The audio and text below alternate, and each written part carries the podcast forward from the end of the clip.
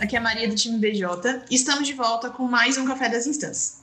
Hoje o foco da nossa conversa é sobre um ponto de contato essencial com a nossa rede daqui ao final do ano, as visitas às empresas juniores. Já sabemos e ouvimos nos cafés anteriores que não podemos deixar de executar esses momentos. Então hoje a Mi do time BJ veio nos trazer dicas de como tornar essas visitas mais eficazes. Bem-vinda, Mi, obrigada por vir trocar com a gente. Obrigada, Maria. Oi, líderes! Mega feliz de estar aqui com vocês para falarmos um pouco sobre esse ponto primordial nesse sprint final, que são as visitas para as EJ. Principalmente esse ano que a gente teve que adaptar totalmente e remodelar ao meio digital. Então, a gente vai falar um pouquinho sobre como segmentar a rede, estruturar essa visita e o que pode e o que não se pode fazer com algumas dicas. Então, faltam alguns meses aí para o final do ano, então vamos juntos para a gente garantir as nossas 780 Jotas de alto crescimento e nossas 550 Jotas conectadas.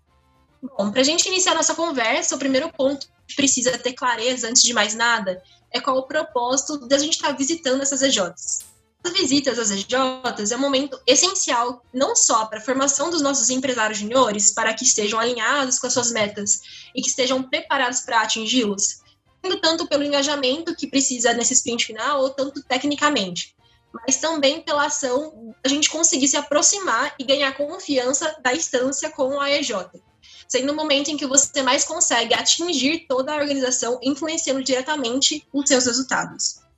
A gente realizar uma visita, é muito importante que a gente entenda três pontos previamente, nesse, nesse momento de pré-visita. Passado da EJ, o perfil dos empresários juniores da, da organização e, por fim, a segmentação que eles se encontram. O primeiro objetivo do passado da EJ é colher insumos quanto o histórico de resultados de projetos e faturamento e como que ela se liga à cultura da região, como que a gente consegue estar tá tendo essa, esse entendimento utilizando a nosso favor. O segundo torna-se importante para que, de acordo com o perfil da EJ, sendo ele mais idealista ou mais pragmático, a instância consiga mudar a comunicação e saber como trabalhar melhor esse ponto estratégico com essa empresa júnior. Por fim, a gente precisa ter muita clareza da segmentação é, que a nossa rede se encontra com as nossas empresas juniores que a gente tenha assertividade e que a gente seja ágil é, nesse ponto de contato para que a gente consiga direcionar da melhor maneira, de forma mais estratégica. Agora que reforçamos que a visita ela pode tensionar muito o resultado da rede, a gente precisa explorar sobre como que a gente consegue realizar isso de maneira assertiva, para a gente conseguir direcionar nossos esforços de maneira inteligente e que tenhamos algo de qualidade para a gente não perder tempo. Um passo que é realmente negociável antes da construção das visitas é a sua segmentação, é o diagnóstico. Uma que eu posso recomendar para vocês é a nossa análise que a gente faz de comprometimento e capacidade. Ou seja, basicamente a gente consegue colocar a rede nossas empresas juniores nessa matriz, em quatro quadrantes, onde no eixo vertical é o eixo de capacidade. Basicamente, se a EJ sabe fazer ou não sabe fazer, e no eixo horizontal, o comprometimento CJ quer fazer e acredita, o CJ não quer fazer e não acredita. A partir daí, a gente pode entender melhor os próximos direcionamentos. Um pouquinho de quadra quadrante, que é para a gente conseguir aprofundar e direcionar melhor as ações a partir depois dessa, desse diagnóstico, a gente tem um quadrante das EJs que sabem e querem fazer. Um quadrante que a gente pode uma visita para que a gente consiga ganhar velocidade, mas a gente pode fazer com que é, outras ações também possam fazer sentido para essa galera que já sabe e quer fazer. Salas de mentorias coletivas, onde a gente consegue engajando esse público em uma escala ali é, de, na ação, mais de uma empresa junior presente. Às vezes ali é uma galera que só precisa de um mentor e não necessariamente de um tempo ali de uma visita. Já no próximo quadrante das EJs que não sabem, mas querem fazer, no mesmo caso que eu comentei anterior, vale ter um, um mentor, um guardião, mas que ele mostra ali como o PJ pode fazer, fazendo suporte mais ferramental, auxiliar na execução da EJ. Dependendo do braço operacional da instância, também vale a visita para essas EJs para a gente conseguir gerar um senso de urgência, mas não são, normalmente não é a prioridade. Então, nos próximos quadrantes, vou citar aqui agora, a visita ela é essencial o quadrante que a IJ sabe fazer, mas não quer fazer, normalmente, como por exemplo, para ficar um pouco mais claro, às vezes a IJ pode ter uma crença limitante dentro da IJ ou da liderança, acredita que não é ideal bater a meta com um sprint no final do ano, porque pode ser que tenha muitos projetos no ano seguinte.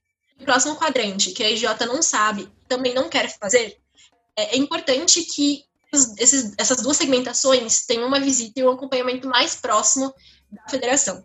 É importante que a construção dessa visita seja estratégica, desde o mapeamento da justificativa das EJs, porque elas não querem, o conteúdo que vai ser tratado, o objetivo dessa visita e o acompanhamento após esse momento, após a visita. O fato da EJ não querer bater a meta não significa que a gente tenha que desistir de ADJ logo de cara. Pelo contrário, é, a gente tem que estar presente para estimular com que a EJ continue buscando a vivência empresarial seus membros. Então, a gente não pode desistir dessas EJs. Uma dica legal de ressaltar é que lá no portal BJ tem um artigo fantástico feito pelo Feitosa sobre como ter conversas difíceis. Então, vale muito a leitura para vocês aprofundarem mais sobre como lidar com algumas EJs específicas. Legal. Dentro dos quadrantes que a gente já, já conseguiu segmentar a rede por comprometimento e capacidade, é essencial com que a gente realize o segundo passo, para que a gente consiga agrupar as EJs por dores, que a gente tenha clareza de suas necessidades. Para isso, a gente consegue utilizar o próprio sistema de clusters para que a gente consiga estar tá diagnosticando essas EJs. Então, como por exemplo, um pilar, o pilar de time e cultura, é uma EJ que está com dores voltadas para o engajamento. E já uma EJ que está com dores voltado no portfólio, sucesso do cliente, é uma EJ que está com dor ali no pilar de modelo de negócio e os próximos também. Então, o pilar de vendas e mercado é uma EJ que tem dores voltados diretamente para o funil de vendas e gestão de rotinas, então ali às vezes é para adaptação do, do, home office. Ou seja, utilizar o sistema de clusters para apoiar nesse diagnóstico mais específico da dor EJ vai facilitar todo o esforço durante a visita de adaptação ou também na velocidade do retorno dos resultados, além de já ser um documento base que segmenta essas dores para o cluster. Vale a gente colocar um lembrete mental aqui, e pode ocorrer que o MJ que está no cluster 3 é, e tem dores no pilar de time e cultura, mas não necessariamente vai estar no cluster 3, ela pode ter dores nesse pilar voltado para cluster 2. É, então a gente tem que, não necessariamente o que está num cluster, ela vai ter dores daquele cluster naquele pilar. Depois que eu segmentei, diagnostiquei a minha rede, entendi que o MJ está em qual quadrante, tem aquelas dores, é MJ mais pragmática, idealista, é, eu preciso começar a estruturar minha visita. Então, para isso, a gente olha para alguns pontos, como, por exemplo, a gente vai priorizar claramente as, as EJs que estão com dificuldade de adaptação, ou que já demonstram sinais que não querem. É, a gente precisa definir o público da nossa visita com STJ. Então, vai ser para a EJ toda? Vai ser somente para a diretoria? Então, para cada um desse, desses nichos, desse público, a gente tem que ter uma estratégia por trás disso. E também é muito importante que, nesse momento de estruturação da visita, a gente seja rápido para marcar e realizar essas visitas. Então, quanto mais proximidade nesse momento, mais engajamento será gerado. Então, um ponto que até como dica, você pode estar enviando um videozinho aí de 30 segundos falando que você está se preparando para a visita, que você está muito animado para estar tá encontrando a organização. Isso pode dar um, um engajamento legal para o momento que vai acontecer. Logo em seguida, a gente vai para o fluxo da visita online. Então, normalmente ela se dá por cinco etapas. Então, o primeiro é o check-in, apresentação inicial e alinhamento de expectativas. Então, é o momento que ele te quebra gelo, que você consegue é, aproximar e trazer a J junto com você para estar tá participando desse momento. Contexto, que é o entendimento do propósito do encontro para realmente ali trazer o objetivo, em, que eles tenham clareza do porquê eles estão ali, por que eles estão participando. Terceira etapa, o aprofundamento. O aprofundamento na temática principal do objetivo da visita. Então, aqui nesse momento pode ter algumas pílulas de direcionamentos é, sobre o que eles estão tendo dores ali naquele momento. É engajamento? É vendas? É, realmente a gente consegue aqui ganhar uma capilaridade em relação à dor que a EJ está sentindo. Etapa 4, que é o ponto ápice do nosso momento, que é o plano de ação. Então, é um entendimento de padrões de gerações de soluções é onde você traz a EJ para ela ser cada vez mais ativa, para ela estar tá solucionando e com um plano de ação os próximos passos que eles vão seguir para estar se movimentando e que ela consiga estar tá potencializando seus resultados. É importante que o plano de ação seja coerente com que a dor que a, dor que a EJ esteja sentindo e que faça com que a EJ saia dali com entregáveis claros semanais para que ela consiga ser voltada à cultura de com compromisso com o que ela tem que fazer. E por fim, assim, o, a etapa 5 é a conclusão, é os próximos passos ali, alguns ritos que, alguns alinhamentos sobre como que vai se dar o contato pós daquela visita com a pessoa que está visitando. Vale lembrar que, se você quiser se aprofundar um pouquinho sobre o que contém cada uma dessas etapas, tem um conteúdo também lá no portal BJ, feito pelo Feitosa, explicando sobre o que tem em cada etapa, então não deixem de ler. Também trouxe para a gente estar tá conversando um pouquinho sobre o que a gente pode estar tá fazendo uma visita, o que não, sobre algumas dicas aqui legais. Então, o que fazer? O primeiro ponto que eu trago é a gente ter clareza de alguns pontos sobre qual foi o impacto da Covid-19 exatamente no nicho do mercado da CJ, da sua área de atuação, a maturidade dos membros, o comprometimento do, com o movimento Empresa Júnior e o engajamento com o pé da rede. São alguns pontos que, se a gente tiver clareza, pode facilitar muito o nosso momento ali com a empresa Júnior. Próximo ponto, retomar o gol da instância para que eles se sintam responsáveis e partes do todo. Então, esse é um ponto muito, muito importante que vale muito estar presente em, em todas as conversas com as nossas empresas juniores.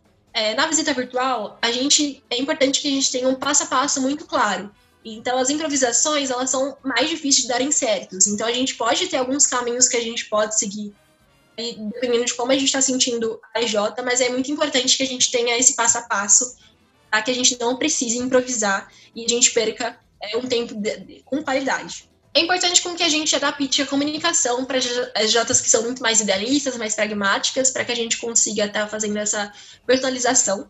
Um, um ponto, outro ponto muito importante é que a gente tenha a construção da visita, mas que a gente consiga elaborar bem o foco no plano de ação das saídas das visitas com os entregáveis, para que a gente consiga acompanhar se a Jota está conseguindo estar tá desenvolvendo bem, ou se ela conseguiu suprir aquela dor, mas principalmente o acompanhamento pós-visita bater o funil da EJ, né? Então, realmente está ali presente para a EJ, aumentando o senso de urgência dela e acelerando ali a parte do funil. E por fim, uma dica muito importante esteja com a câmera ligada, porque a gente precisa é ganhar a confiança das empresas juniores, que a gente não tem tanta essa aproximação, para que eles sintam como se também tivesse uma visita ali presencial, porque ela pode ser uma experiência tão boa quanto a gente está lá com a galera. Agora, uns pontos que a gente não pode fazer, ir para visita sem conhecer o contexto histórico da IJ, é um ponto que já tinha comentado anteriormente, a gente precisa estar tá, é, antenado sobre quais são os resultados da que a IJ está ali atualmente, mas também nos últimos anos, isso pode ajudar muito a fazer algumas referências também. É, se a visita for para toda a EJ, não ir para a visita sem que haja um alinhamento prévio com os diretores. É muito importante para que a gente entenda qual a visão deles em relação à EJ. A gente não pode esquecer que eles são influenciadores da organização. Isso diminui também a resistência caso já tenha tido um alinhamento prévio, uma conversa ali com eles. Não precisa ser nada muito extenso, então uma conversa ali de meia hora já é muito positivo com os diretores que estão ali disponíveis para que isso auxilie nesse momento. A gente não pode ir para a visita com uma sensação de derrota que, é, por exemplo, a EJ não vai bater meta. A gente precisa realmente estar aberto ao potencial daquela EJ, então a gente precisa estar aberto à, à experiência, que a gente consiga garantir que, com que todos os nossos empresários juniores estejam é, buscando o acesso à vivência empresarial. E também uma falha que a gente não pode cometer é não tentar compreender a EJ. Então, é realmente a gente precisa ter a escutativa para que a gente consiga passar uma visão empática para que os empresários daquela organização se sintam abertos para essa experiência e depois saiam com bastante energia.